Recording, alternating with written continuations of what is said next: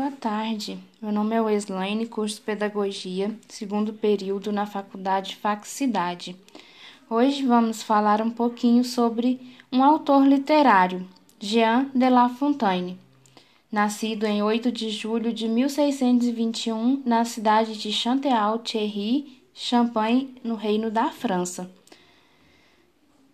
Ele era de nacionalidade francesa sua ocupação era poeta, fabulista. Era filho de um inspetor. Casou-se por desejo de seu pai.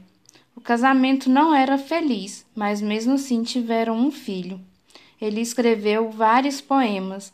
Um deles foi Os Amores de Psique e O Cupido.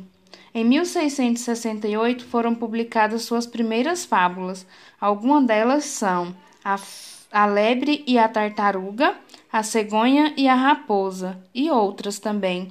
Jean de La Fontaine morreu em 13 de abril de 1691. Ele 1695.